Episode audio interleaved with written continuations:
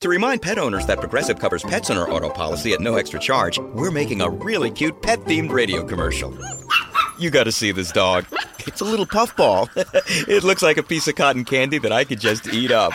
Oh, and it waddles when it walks. He's a little ducky dog. Oh, I wish you could see it. We really should have planned this better. Get coverage for your pets with an auto policy from Progressive. Progressive Casualty Insurance Company and affiliates. Coverage for cats and dogs included with the purchase of collision coverage and is subject to policy terms. Recapitular rapidamente, só para quem não veio, o que foram. A gente já está, se não me engano, no terceiro, é, na terceira pregação da série.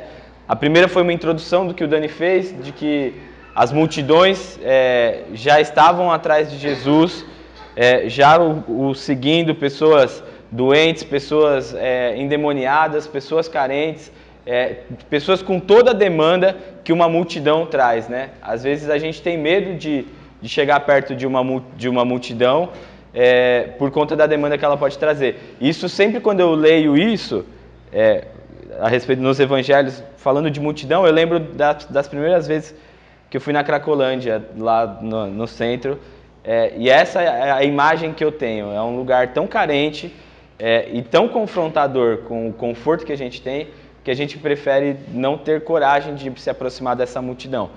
É, e Jesus era diferente, ele andava com essa multidão, ele abraçava essa multidão, é, ele curava essa multidão e libertava ela. É, e aí, no meio dessa bagunça toda da multidão, ele sobe no monte para sentar com os discípulos. é, e a primeira palavra que ele fala, e foi a primeira mensagem que a gente refletiu aqui, foi sobre bem-aventurados. E a gente tentou decifrar isso e colocou como felizes, mas é uma definição muito simples a respeito do que é ser bem-aventurado. O segundo encontro, é, a gente já falou sobre os que choram, bem-aventurados os que choram, porque eles serão consolados. É, e a reflexão foi muito em torno é, do arrependimento, né? de quando foi é, que a gente conseguiu chorar diante de Deus e confessar os nossos pecados, quanto mais diante dos outros. Né?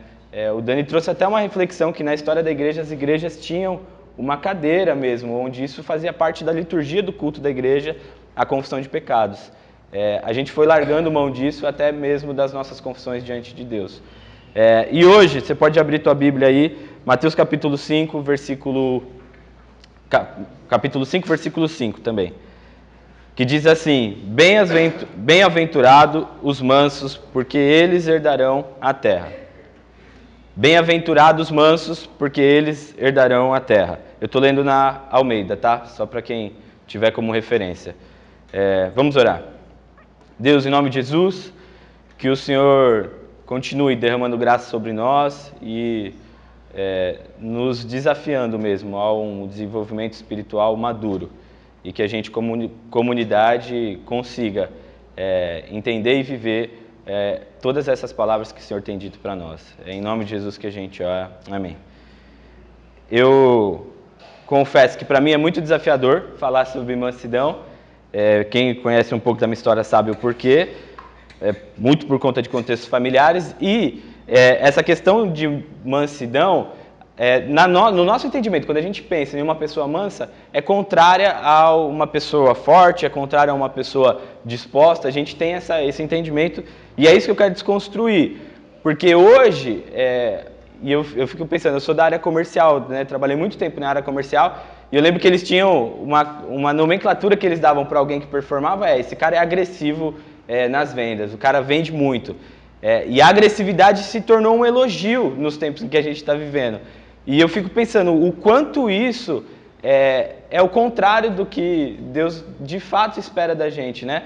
Uma pessoa que confronta os outros e não para o desenvolvimento e para uma relação melhor, ela vai tornando a sociedade cada vez mais agressiva, né? As pessoas não estão mais dispostas a abrir mão de uma vaga de um carro, quanto mais para deixar o outro ultrapassar. É, e isso tem sido prática. Jesus chama a gente para ser manso, né? O contrário disso. É, eu lembro de um filme que eu gosto muito, eu cresci assistindo todas as séries lá do filme, é do Rock Balboa. É, e no último filme, quando ele tá já velho lá, que o, um lutador jovem desafia ele, ele fala para o filho dele uma frase que eu acho que resume muito é, o início dessa discussão que eu quero ter com a gente aqui, que é, não importa com quanta força você aguenta bater, o que importa é o quanto você aguenta apanhar e continuar de pé.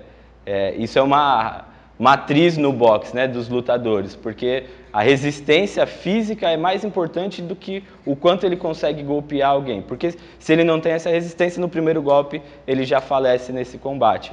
É, e eu fico pensando, a sociedade em que a gente está vivendo, ela quer que a gente bata cada vez mais forte. Ela quer que a gente, pela agressividade, nos tornemos melhor profissionalmente. Ela quer que, por conta de uma força, a gente consiga achar em nós algum desempenho bom. É, e isso é tudo contrário ao que esse versículo tenta falar. Para a gente entender, é, eu quero falar, começar dizendo do que não é ser manso, do que não é a mansidão. Eu acho que esse é, é o, o caminho para a gente começar a refletir do que é que Deus espera da gente como mansos, então, para herdar essa terra. O manso, é, em primeiro lugar, não é uma atribuição natural. É, ninguém nasce manso. Ninguém nasce é, tranquilo. É, eu digo isso, o João essa semana foi até engraçado. Ele tem um armário lá em casa, onde, um aparador onde a gente guarda as louças é, para quando vai um pessoal chique lá em casa, umas visitas da igreja jantar, não é a loucinha transparente, não é uma louça bonita. Quando vocês forem lá, eu sirvo vocês nisso aí. e, e, ele vai lá já para provocar a gente. Ele, ele vai sabendo que ele não pode, ele tem os brinquedos dele em outra estante, ele vai lá e ele bate a porta e olha pra gente, assim, de é aqui mesmo, que vocês não gostam? E aí na sexta-feira, no fim do dia, eu e a Lê sentamos no sofá e começamos a falar disso, né? Cara, com um ano de idade, o quão iníquo ele já é, né? De, o quão provocador ele está sendo é, nessa afronta com a gente, né? E é uma rebeldia mesmo. E aí a gente conversando nisso, aí eu falei, é, João. Aí eu falei assim para ele, ele estava olhando de, de frente pra gente no sofá. Eu falei, sai daí que o diabo vai ficar te tentando, João. Aí ele virou para trás assim, assustado bem na hora. Foi muito engraçado, a gente deu risada alta. Mas é, ele não nasce assim, nenhum ser humano nasce manso. É, a nossa raiz está na maldade por causa do pecado de Adão. É, e só é possível, só é possível se tornar manso é, quem, em primeiro lugar, tem a capacidade de chorar, que é o versículo anterior, diante de Deus e confessar os seus pecados. E depois disso, deixar que o Espírito trabalhe é, para que ele, então, nos torne mansos. É, eu tenho muito isso desde a minha conversão. É, não existe capacidade nenhuma em mim de me tornar algo melhor. Essa ação é, é fruto do Espírito através das minhas amizades, é fruto do Espírito através é, da minha disciplina espiritual e é eu me permitindo diariamente o Espírito ir trabalhando para que aí, assim eu me torne alguém manso. Segunda coisa, que aí é, é contrário ao que a gente pensa, né? Ser manso não é ser mole ou impassivo. Não tem nada a ver com timidez, não tem nada a ver com vergonha, com covardia, com medo. É, muito pelo contrário. As pessoas que foram mansas, e se a gente reflete nos textos bíblicos, foram pessoas que enfrentaram muitas coisas é, e foram duras nos seus posicionamentos. E o maior exemplo disso foi Jesus. É, a Bíblia diz que ele era manso e humilde de coração. Mas ainda assim, ele foi corajoso o suficiente de morrer em uma cruz por nós. É... Terceiro, ser manso não é manter a paz a qualquer preço. É... A gente tem essa ideia de que para ser manso o ambiente, tudo tem que ser aceito. Então eu evito é, a correção, eu evito é, qualquer confronto de que seja para melhorar esse ambiente, para manter a paz. Não tem nada a ver com isso, não é ser passivo e nem indeciso. Quarto, não é um controle emocional. E aí, isso é muito interessante, porque existem pessoas que têm ah, um controle de disciplina emocional muito bom. A pessoa consegue não sair da linha. E nas empresas você acha muito isso, né? Os caras são confrontados. Eu fico, quando eu estava lendo e escrevendo, eu fiquei pensando nos caras da Vale lá que mandaram as cartas nesse final de semana. Ontem eu estava relendo o texto. E eles pediram demissão e o quanto esses caras deram entrevistas sem se abalar. Você olhava o discurso deles e você falava assim, do que, que esses caras são feitos. O quanto eles não estão sendo massacrados e o cara na pose lá, no autocontrole, essa é a palavra, no autocontrole, é, parecendo alguém manso. É, mas essas pessoas, elas são como um vulcão, né, inativo. Você até acha que é uma colina bonita, uma montanha cheia de verde, cheia de vida, mas por dentro ela está ardendo em fogo. É, e essa, uma pessoa calma, além de ela ser calma, mansa pros, diante dos homens, ela é mansa diante de Deus. Né? Deus reconhece essa mansidão nela. Ponto isso, pondo isso, vamos por que é ser manso. E eu acho que aqui é o grande desafio da vida para nós refletir a, a, respeito desse texto, é, porque ela vai começar a confrontar a gente em muitas disciplinas espirituais de que a gente abriu mão. Uma delas é o confessar pecados. Por isso que eu comecei falando disso lá, do chorar, né? O, o texto ele deixa claro a construção do que Deus está querendo construir. E se a gente lembra do que o Dani falou, é uma é quase um paralelo às leis de Moisés, de quando Deus estava fundando uma nação é, e os homens falharam mesmo naquilo, entenderam errado aquela lei, começaram a se comportar diferente. Deus faz as mesmas propostas. E a proposta é ser manso. E ser manso, em primeiro lugar, é ser uma pessoa submissa à vontade de Deus. Uma pessoa mansa não murmura e não se rebela contra Deus. É, e o exemplo muito claro, o Dani leu, eu, eu, coloquei a mesma coisa que o Dani falou aqui, eu vou reler isso. É, eu acho que o maior exemplo de que um dos maiores, né? O maior foi Jesus, né? Mas um bom exemplo do que é ser manso e ao mesmo tempo firme, maduro, é, que está disposto a ter coragem, foi o exemplo de Paulo. Paulo foi preso em Damasco, rejeitado em Jerusalém, esquecido em Tarso, apedrejado em Listra, foi açoitado em Filipos, escorraçado em Tessalônica e Bereia. Essa palavra para mim foi muito forte. Escorraçado é, é uma palavra é, que traz vergonha só de imaginar, de ele ser escorraçado para fora de uma cidade. Foram duas, Tessalônica e Bereia. Ele foi chamado de tagarela em Atenas e de impostor em Coríntio.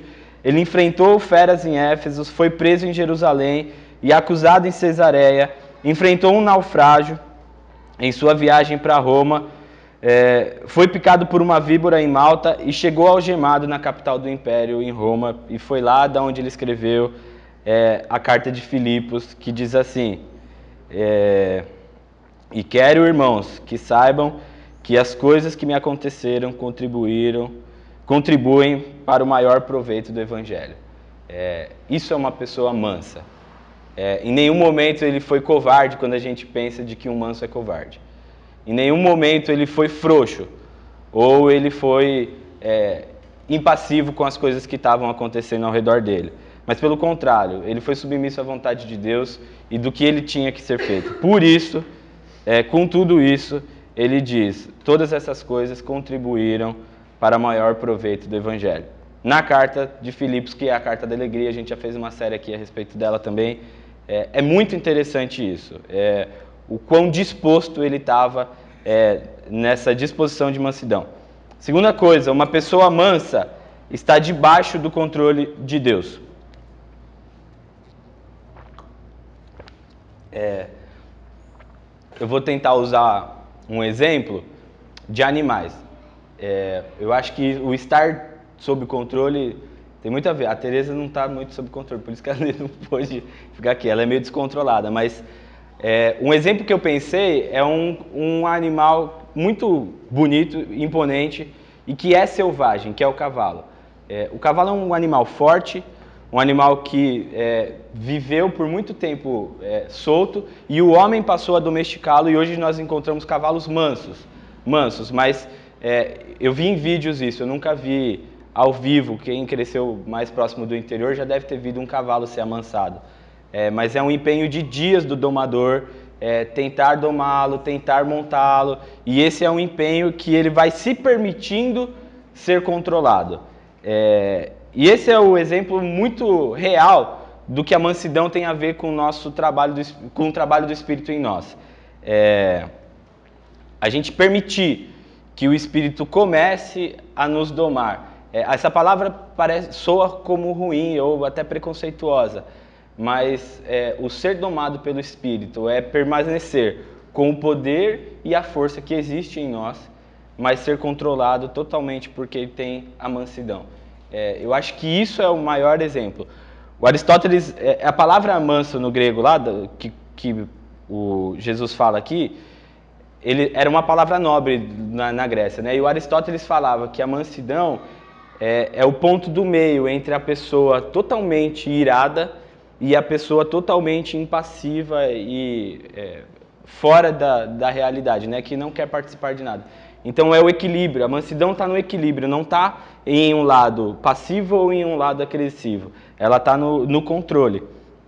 É, o poder sob controle. E a mansidão é fruto do Espírito. Entendendo isso, eu começaria a parafrasear esse versículo. É, Para a gente começar a entender até onde ele pode chegar. É, Bem-aventurados os homens cujos instintos, paixões e, e impulsos estão sob controle do Espírito. É, outra parafraseação: Bem-aventurados os homens que aprenderam a ser dominados pelo Espírito. É, isso é muito difícil, muito difícil, é, porque eu me empenho nisso é, quase que diariamente e a maioria dos dias isso não é tão realidade para mim. E por isso que eu é, me sinto na responsabilidade da gente refletir e encarar isso com maturidade. É, porque a bem-aventurança, a alegria, a felicidade que a gente tem é, em ter, é, em se submeter ao controle do Espírito é transformadora para a nossa vida, para as nossas relações. Terceiro ponto, não menos importante ou mais do que todos os outros. O manso reconhece diante dos homens aquilo que ele reconhece diante de Deus. E eu vou fazer com bastante calma essa, esse ponto, porque é muito sério. Às vezes a gente ouve de um irmão algo que a gente sabe que é, mas não quer reconhecer diante dele o que somos. Mas quando a gente ora, na nossa casa, na nossa intimidade, a gente confessa esse nosso pecado para Deus. É, e aí tem dois pontos que é, são interessantes nesse lugar. É, se a gente se incomoda ao ponto de não reconhecer a correção de um irmão em amor, é, duas coisas podem acontecer. Uma é porque você está nesse ponto é, de não entender a, a mansidão, ou outra é que você não tem nem confessado ele diante de Deus, que é o versículo anterior. É o chorar. Se diante de Deus a gente não tem conseguido confessar os nossos pecados, muito menos é, reconhecer diante dos outros essa, essa minha dificuldade. É, um exemplo disso, o livro que a gente está estudando lá, ele traz um, um, um, evento que acontece de um missionário do Portas Abertas, o missionário André. Ele recebe uma carta é, de uma irmã que viu ele pregar em algum lugar é, e essa irmã fala muitas coisas ruins dele nessa carta. Ela começa a acusá-lo mesmo. É, e ele conta lá no trecho do livro de que aquilo machucou a alma dele, ouvir tudo aquilo que ela falou a respeito dele. E ele por alguns dias orou pensando no que responder para ela. E quando ele responde, ele fala assim: Irmã, é, em primeiro lugar eu quero te agradecer por tudo que você falou. Você não está errada em nada do que você disse. É, mas é, eu tenho medo de te contar tudo que eu falo a respeito de mim diante de Deus. E você se assustaria ainda mais se soubesse dessas coisas. E aí ele agradece, termina a carta com amor e ele conta lá de que essa mulher se apressou em responder a, a, a carta dele de novo, pedindo perdão pelas coisas que ela havia falado. Essa é uma resposta mansa frente a um conflito, né? É, de que e principalmente nesse lugar, eu preciso reconhecer diante dos homens o que eu reconheço de mim diante de Deus. É, e se a gente vive em comunidade e a gente vive para tentar é, restaurar esse mundo que a gente vive, tentar tornar nossas relações melhores, é, principalmente aqui dentro, dentro da nossa casa, a gente vai ter que saber ouvir isso. A gente vai ter que saber ouvir do irmão de falar assim: você tem falhado. Você tem falhado nesse lugar. É, e eu espero que em Deus você tenha confessado isso também. E a gente está aqui para te dar suporte nesse lugar. É, isso é transformador. Quarto ponto. Eu fiz dois. Quarto.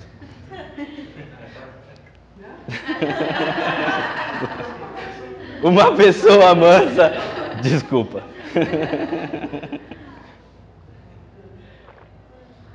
Suporta injúrias.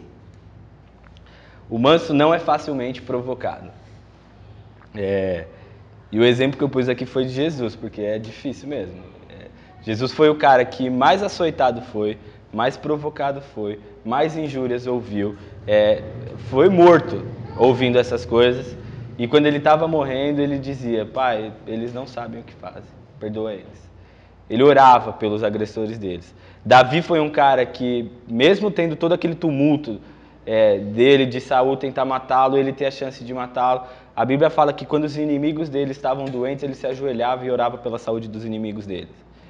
É, isso é confuso para a gente nos nossos tempos, confuso. É, mas esse é o lugar é, de que o manso não suporta injúrias. Trazendo para os nossos tempos, eu fiquei buscando um, quem é um exemplo disso, né? E aí o, o máximo que eu achei foi o soldado é, britânico que fica lá no Castelo da Rainha. Vocês já viram os vídeos dos caras mexendo com esses, Eles ficam lá na frente. E tem gente que zoa, vai lá, faz isso aqui. E fica provocando os caras. É que eu lembrei da minha adolescência, porque eu não era convertido ainda, tá, gente? E o, o Pânico foi lá uma vez e, e gravou um vídeo zoando muito os caras lá. Eu nem procurei isso dessa vez, tá? mas eu lembrei. E, e era muito engraçado, porque o soldado ele não reage ele é provocado, é, e eu fico imaginando ainda sendo um militar, né? Ele já recebe ordem, já é exaustivo para ele receber todas aquelas orientações e ainda vem os turistas brasileiros lá e fica tumultuando com ele. Mas ele, cara, manso. A rainha aqui, ó. Salve a rainha. E fica lá. Por último lugar, é, e aí depois eu vou começar a partir para as coisas da vida aqui. O manso perdoa injúrias ou as ofensas, ou o que for. Tem uma história de que um pastor foi no leito de morte visitar uma irmã da igreja dele, e ele sabia dos conflitos da vida dela, e no leito de morte ele perguntou assim para ela: é, Eu quero saber se você está disposta a perdoar os seus inimigos. E aí ela respondeu assim para o pastor: Ela falou, Não, pastor, e eu sei que por causa disso eu estou indo para o inferno. Uau! Me arrepia imaginar isso. É, mas, ao mesmo tempo, eu conferi dessa irmã estava. E, e aí, é, o autor do livro ele diz assim: aquele que vive sem mansidão morre sem misericórdia. É, isso é muito sério. Eu não estou dizendo de perder salvação, eu não estou dizendo nada disso. Estou dizendo a respeito do, do quão é, torturante, torturante deve ser viver sem perdão. É, o perdão é uma necessidade vital para uma vida saudável. É, não existe possibilidade da gente ter relacionamento com Deus se não houvesse o perdão de Jesus. Não existe possibilidade da gente ter relacionamento com pessoas se não houvesse perdão entre nós. E aí você pode enxergar isso dentro da sua casa. Eu não vou nem dar exemplo. Não existe possibilidade. Não existe possibilidade de viver sozinho, consigo mesmo, se você não estiver disposto a se perdoar. É, o perdão é, é a raiz do Evangelho. O perdão é a essência de tudo, todo o movimento de Deus, desde lá de Adão até hoje. A gente faz isso tudo por perdão. Para que o perdão aconteça, para que a reconciliação aconteça, a reconciliação do homem com Deus. É, o manso é o cara mais disposto a perdoar. Ele abre mão dele em favor do perdão para o outro. É, isso foi o que Jesus fez. Jesus abriu mão da vida dele e entregou a morte para a gente, para que a gente tivesse vida. Esse foi o maior exemplo de perdão. É, e isso é muito sério. Não tem, não tem como existir vida saudável sem perdão. É, e o Lewis fala, eu, não, eu de verdade não sei os conflitos de todo mundo e talvez eu nunca tive um perdão tão sério a perdoar. É, tem pessoas que perderam familiares por assassinatos, tem pessoas que, por acidentes de trânsito com pessoas irresponsáveis, perderam pessoas queridas. É, e eu entendo que o perdão para esse lugar é muito mais difícil de eu entender porque eu nunca tive que viver isso. Mas, e o Lewis fala, né, de que é mais fácil escrever e falar de perdão do que perdoar, até você ter que fazer isso por alguém. É, e a minha motivação aqui é de te motivar mesmo a, a perdoar. É, é difícil, é, mas é o, motiv, é o caminho da vida saudável e principalmente da nossa relação com Deus. O manso não recompensa o mal com o bem, ao contrário do que qualquer um nesse lugar sem perdão faria, né? É, é a lógica inversa. A gente ama os nossos inimigos e faz o bem a eles para que, que eles recebam essa marca da mansidão. Isso está no, no, mesmo capítulo de Mateus 5, versículo 44. Depois você pode ler. Mas é o próprio Jesus, depois de falar das bem-aventuranças, ele começa a destrinchar isso tudo. E ele fala da mansidão, de que é, o amar os inimigos está nesse processo, né? Eu amo o meu agressor, eu perdoo o meu agressor, eu passo a andar com ele. É, e aí tem um, um trecho que diz assim, um, de um livro: Pagar o mal com o mal é ser um selvagem. Pagar o bem com o mal é agir como um demônio. Mas pagar o mal com o bem é agir como um cristão e ter no mansidão. É, a lógica da vida cristã é completamente contrária à lógica da vida daquela porta para fora. É, e eu, por vezes, por vezes, fui confrontado nisso. Eu acho que a última mais séria foi quando o cara bêbado bateu no Civic lá, não sei quem lembra, que eu chegando na porta de casa, o cara bêbado bateu em mim, eu persegui o cara por quase 30 minutos na contramão das avenidas lá em casa, até o cara bater o carro de novo, é, e ele saiu do carro e caiu no chão. E naquela hora eu fui confrontado com esse lugar aqui. É, eu posso pagar o mal com o mal, eu posso agir como um demônio aqui nesse lugar, ou eu posso agir como um manso.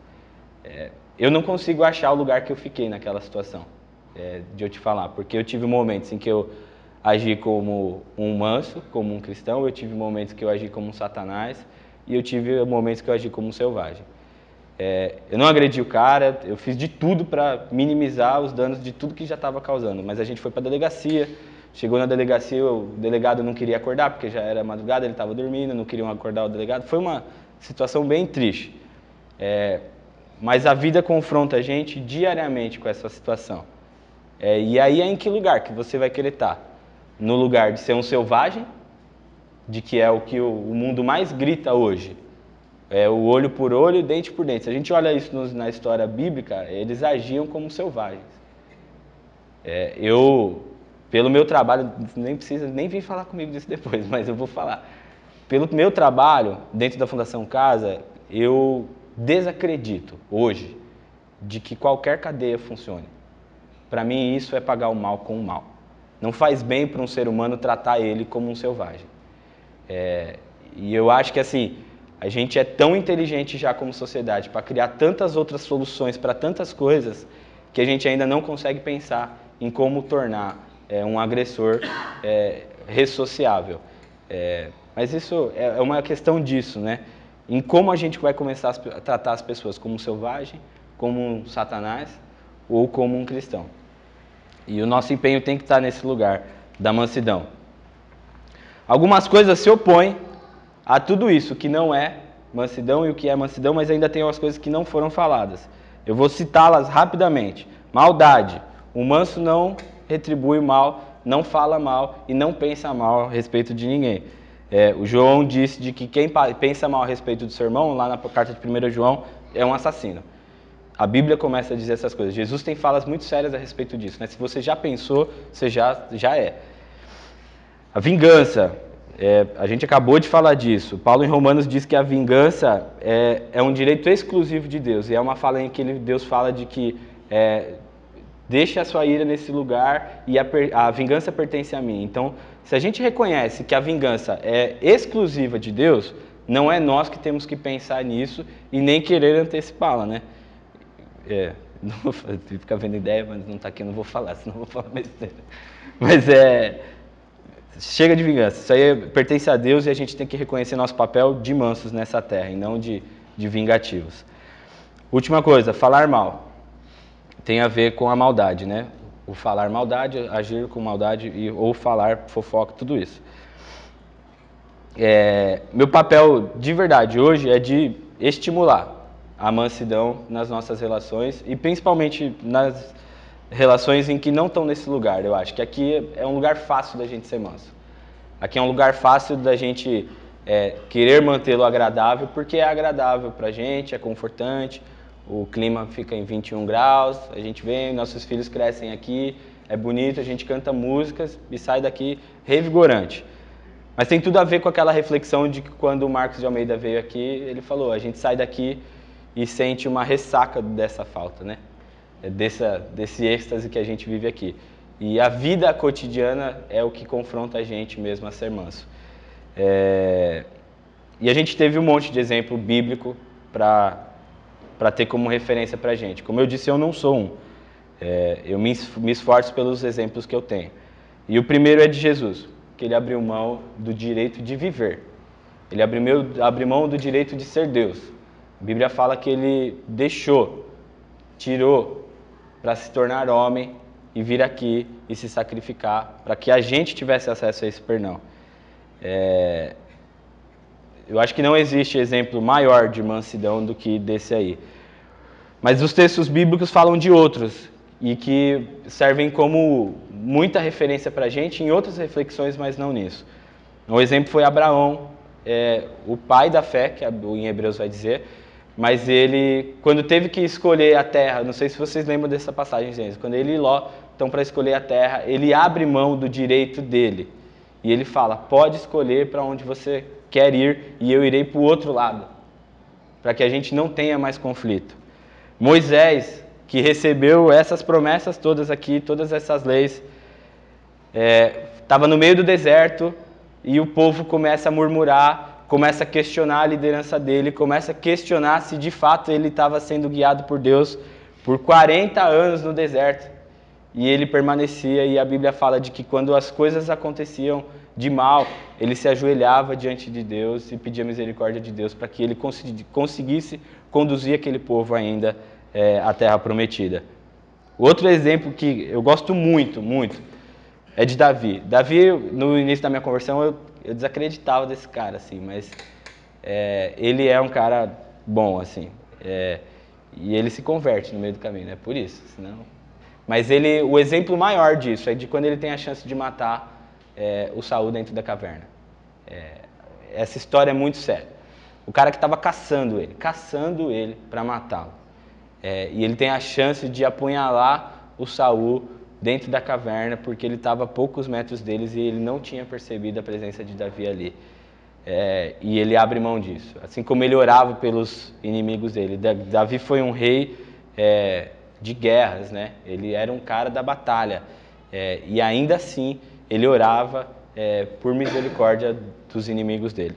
Isso é muito sério e eu acho que são exemplos ótimos é, para a gente ter, porque a mansidão e eu acho que esse é o ponto-chave de toda essa reflexão.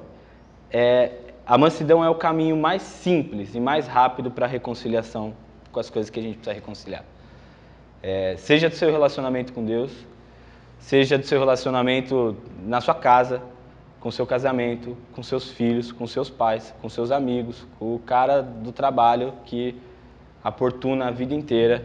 É, não existe caminho melhor do que não sendo da mansidão. Tem um provérbio, provérbio 15 lá. A resposta branda desvia o furor, mas a palavra dura suscita ira. É, o quanto ser manso evita conflitos. É, e eu fico pensando o quanto seria evitado se a gente conseguisse ser manso. O quantos casamentos seriam preservados. É, quantas amizades seriam preservadas. É, a última vez que eu falei aqui no começo do ano, a gente refletiu e pensou a respeito do ano passado, né? A gente viu muito isso acontecer, muito. Grupos de famílias lá se dissolverem. As pessoas não se olham na cara até hoje. Eu conheço gente que deixou de falar com os amigos é, por conta de uma palavra mal colocada. É essa palavra que provoca a ira e tudo se desfez. É, a ira faz um amigo se tornar inimigo, mas a mansidão faz o inimigo se tornar amigo. Então, eu quero desafiar vocês mesmos a, a encarar esse lugar da mansidão como o lugar da reconciliação. É, por quê? É a parte final do texto. É a herança da terra. É, o manso, bem-aventurados os mansos, porque eles herdarão a terra. É, isso tem tudo a ver com a promessa que Deus fez para o povo no deserto lá através de Moisés. É, de que eles iam receber a terra como herança e de que eles iam ter aquele lugar como deles. É, e eu fico pensando no que é isso para a gente hoje, né? Eu tenho muito certo para mim isso na minha vida cristã, na minha teologia, no que for, como vocês quiserem definir, de que é responsabilidade nossa dos mansos restaurar essa terra É, se eu entendo que por mim, para mim, ela está sendo preparada, é responsabilidade dela, é minha cuidar dela. Eu vou dar um exemplo real disso. Porque no Brasil a gente tem um, um conceito de herança diferente do que outros lugares que já foram muito impactados pelo Evangelho na Terra. E porque aqui a gente acha que herança serve para enriquecer mesmo. É, mas os lugares que foram tiveram grandes avivamentos, o imposto sobre a herança é tão grande que as pessoas preferem doar antes de morrer do que deixar por herança para alguém. É, e aí, é algo que tem acontecido comigo mesmo. Minha mãe está lá na casa dela, aquela casa é minha e do meu irmão, a gente não tem dúvida disso, meus pais deixaram lá e tal. É, só que a casa está começando a se deteriorar, porque minha mãe não tem condição de andar sobre a casa toda, a casa tem muitos cômodos, tem lugar que ela fica um mês sem ir na casa, porque ela chega do trabalho, a rotina dela está no quarto dela, na sala na cozinha, então depois do quintal ela não tem acesso e a, a casa está... E aí eu falei, mãe, é, a gente precisa cuidar disso, como que a gente faz para que você não perca, né?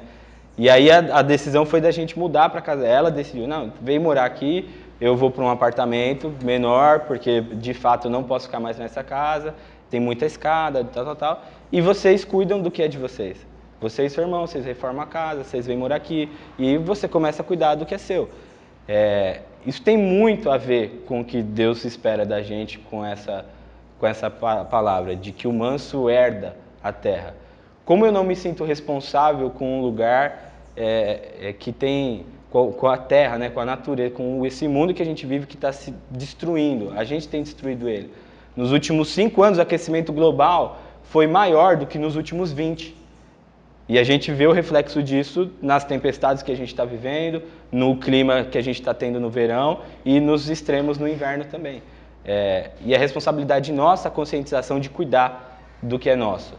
É, eu não espero receber uma herança familiar para enriquecer. Eu espero poder cuidar do que é nosso, da nossa família. É, e eu acho que essa é a consciência que a gente precisa ter, de que uh, o nosso negócio é cuidar e não possuir. Tem um, um, um versículo de Coríntios que diz muito disso, que como contristados, mas sempre alegres, como pobres, mas enriquecendo a muitos, como nada tendo, mas possuindo tudo. É, as terras têm dono, a gente não tem dúvida disso, mas a posse disso é limitada e a gente sabe que a herança disso é eterna. É, eu quero terminar com um trecho do livro do Carlinhos Queiroz, quando ele fala especificamente a respeito desse versículo. E que traz muito um resumo de tudo isso que a gente falou. Que diz assim: "E felizes, infelizes os valentes, felizes os mansos, infelizes os que para justificar o fato de não serem precisam destruir, agredir, violentar, crucificar, pois pensam que eliminando o outro não será mais. Felizes os que não precisam usar qualquer forma de violência para poder viver. Felizes aqueles que, dotados de consciência de serem feitos à imagem e semelhança de Deus, desfrutam da mais bela vontade de todas as vocações, ser gente. São felizes por permitirem que Deus salve neles a virtude, a virtude de ser humano conseguem confrontar sem medo seus inimigos, os tiranos, mas podem também orar e interceder por eles. É... Eu quero te desafiar em duas coisas só. E a primeira é que o manso não busca seu próprio interesse. E isso eu falo que é o, tem sido nosso empenho lá em casa nos últimos meses no nosso casamento, porque nos ruídos a gente começa a pensar no nosso interesse. E o empenho é de que eu reconheço o interesse do outro e abra mão do meu. Então, o primeiro desafio é de que você ache esse lugar aí, de que você pode abrir mão e precisa abrir mão. Ache o interesse do outro e não mais o seu. Isso é mansidão. É, isso reconcilia. Isso traz perdão. Isso traz restauração. É, e o segundo é o perdão é, como base da sua saúde espiritual. É, e eu diria da sua saúde mesmo. É, não existe saúde, não existe vida sem perdão. A história da Bíblia inteira diz isso. Porque se não houvesse o perdão, a gente viveria eternamente em morte. Esse é o resumo do pecado lá. Vocês vão precisar morrer. Só que para que vocês eternamente não morram, eu crio o perdão. Foi esse o movimento de Jesus. Eu vou lá e morro para que ninguém mais precise morrer. Então que de fato a vida chegue aí no teu coração através do perdão, que você encontre lugar para restaurar a vida que tem falecido mesmo nas suas relações, no teu coração, no seu trabalho e de que o perdão chegue. É, e esse é o caminho para que a gente receba por herança o reino que foi, nos foi preparado. É, que Deus abençoe a gente nesse empenho e nesse desafio. Amém. All right, we've got lucky caller number four, Marcus, on the line. If he answers this question, he wins a new car. Let's do this. Okay, for a new car, name the only actor to appear in. And now a message from our sponsor. With 24 7 support and quick and easy claims, Progressive protects what matters most. Progressive. Films all in the same year. Wait, sorry, I, I didn't hear the question. Three seconds, Marcus. Yeah, no, but there was an ad in the middle. You didn't answer. But I didn't hear anything. Oh, Marcus, you dropped it in the dirt. Progressive. There's never a bad time for great protection. Progressive Casualty Insurance Company and Affiliates. So, let's say you're into yoga or Pilates, or maybe you dabble in gymnastics like me. Either way, you know being flexible is key to doing what you love. That's why Smoothie King created this Stretch and Flex smoothie for people like us, with whole fruits and organic veggies, plus type 2 collagen. Make it part of your daily fitness routine to support flexibility and joint health. So try the Stretch and Flex smoothie in tart cherry or pineapple kale. Order online today for pickup or delivery. Smoothie King, rule the day.